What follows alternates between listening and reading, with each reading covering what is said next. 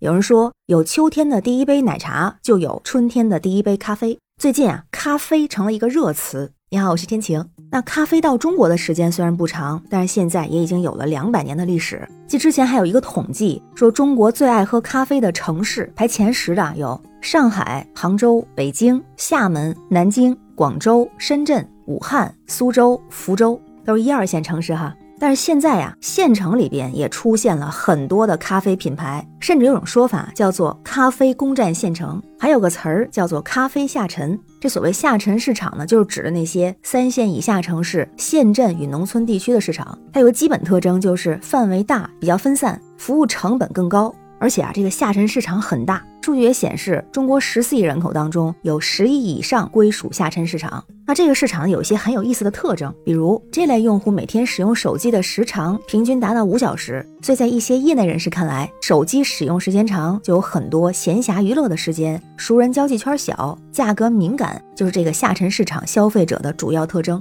但是在咖啡的这个所谓下沉市场，真的是这样的表现吗？咱们先来看看数量上的表现哈。有一个美团发布的报告，叫做《二零二二中国限制咖啡品类发展报告》，提到，二零二一年四五线城市外卖咖啡订单量分别同比增长了百分之二百五十七和百分之二百五十三，这个数字是远远高于一二线城市。那所谓的咖啡下沉，代表着价格下降吗？其实它也分成不同的类型。第一类低价咖啡，比如在一些四五线城市，人们知道最多的咖啡品牌，可能就是蜜雪冰城旗下的幸运咖。在二零一七年的时候，就以平均一杯咖啡八块钱的极致低价大量涌入，真的可以用进攻那个词儿。再比如，在去年十月份的时候，以九块九咖啡为招牌的库迪咖啡也正式开业，并且疯狂的开店。到今年三月份，在三线及以下城市已经有了一百五十家门店。那除了低价咖啡之外呢，还有平价咖啡代表，比方说像瑞幸；中高端的代表，比方说像星巴克，都向县城进军。之前，星巴克的中国首席运营官就公开的喊出过口号，说当我们在谈咖啡市场拓展的时候，星巴克看中的不仅仅是全国三百多个地级市场，也包括了近三千个县域市场。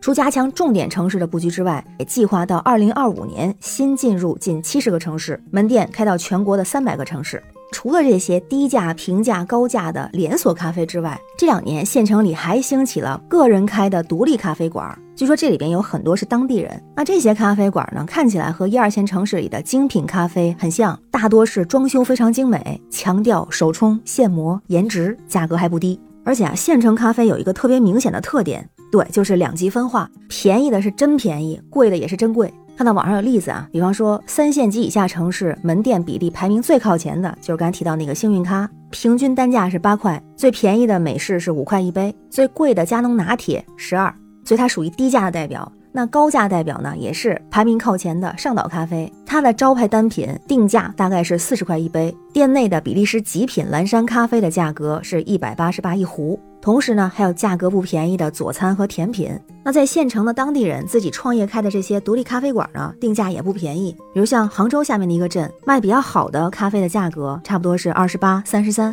郑州的一个县定价也类似，除了美式定价会稍微便宜一点，但是特调就会贵一些，也大概是三十多一杯。当然有调查显示啊，说这个所谓的高线城市一二线，还有所谓的下沉市场，人们对咖啡的需求不太一样。比方说，对于一二线城市的人群，喝现磨咖啡的主要原因是生理上的提神醒脑，其次呢是心理上的依赖。而且城市的县级越高，选择这两项的比例也就越高。就比如像一线、新一线、二线城市，选择提神醒脑的比例依次就是百分之七十八、百分之七十二和百分之六十八。选心理依赖的呢，比例就是百分之四十八、百分之三十一和百分之三十九。而有网友开玩笑啊，说这是不是之前有个电视剧都挺好里面那个苏大强？他说他想喝一杯手磨咖啡，跟那个梗不一样啊。他那情况比较特殊，他是因为去不了美国了，所以有点找事儿那性质哈，不包括在统计范围内。那县城市场呢，好像就不太一样。一位县城咖啡店店主就说啊，在县城呢，人们没有那么忙，就是没有忙到需要靠咖啡来提神儿，也没养成所谓的心理依赖，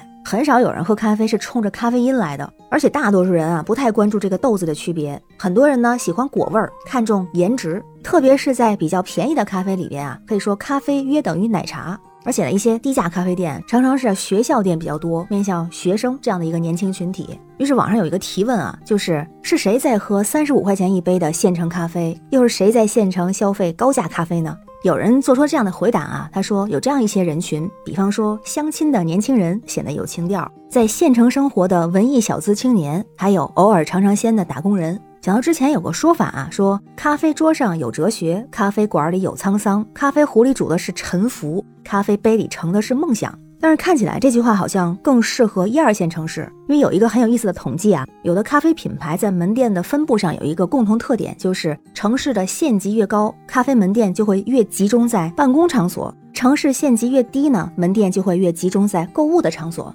也就是在所谓的下沉市场，咖啡不是打工人的续命水，是时尚饮品，是社交工具，是打卡文化。其实能够感觉到啊，不管是大都市还是小县城，在咖啡这件事上，需求确实不太一样，但是消费能力好像并没有大都市小县城之分。就像有网友留言啊，说除了房价不一样之外，其他的消费也没有太大的区别。而且就算是在大城市续命的，也不一定买贵的呀，可能是九块九，也可能就是两块钱一袋的速溶咖啡。而在小县城，所谓的小镇贵妇、县城贵族也不少见。人家没有房贷、车贷各种经济压力，也有更多闲暇的时间，高消费也很正常。那也不管是在大城市还是小县城，但凡涉及到社交需求的，可能都会贵一点，因为需要环境氛围拉满，都注重追求咖啡店的品质和独有的特色。而特别是年轻人对于咖啡的选择，就是根据需要。从消费上来看，地域性的差异已经非常模糊了。那关于咖啡攻占县城，所谓的高线和下沉，您觉得有什么样的差异？欢迎在评论区留言，咱们一块儿聊。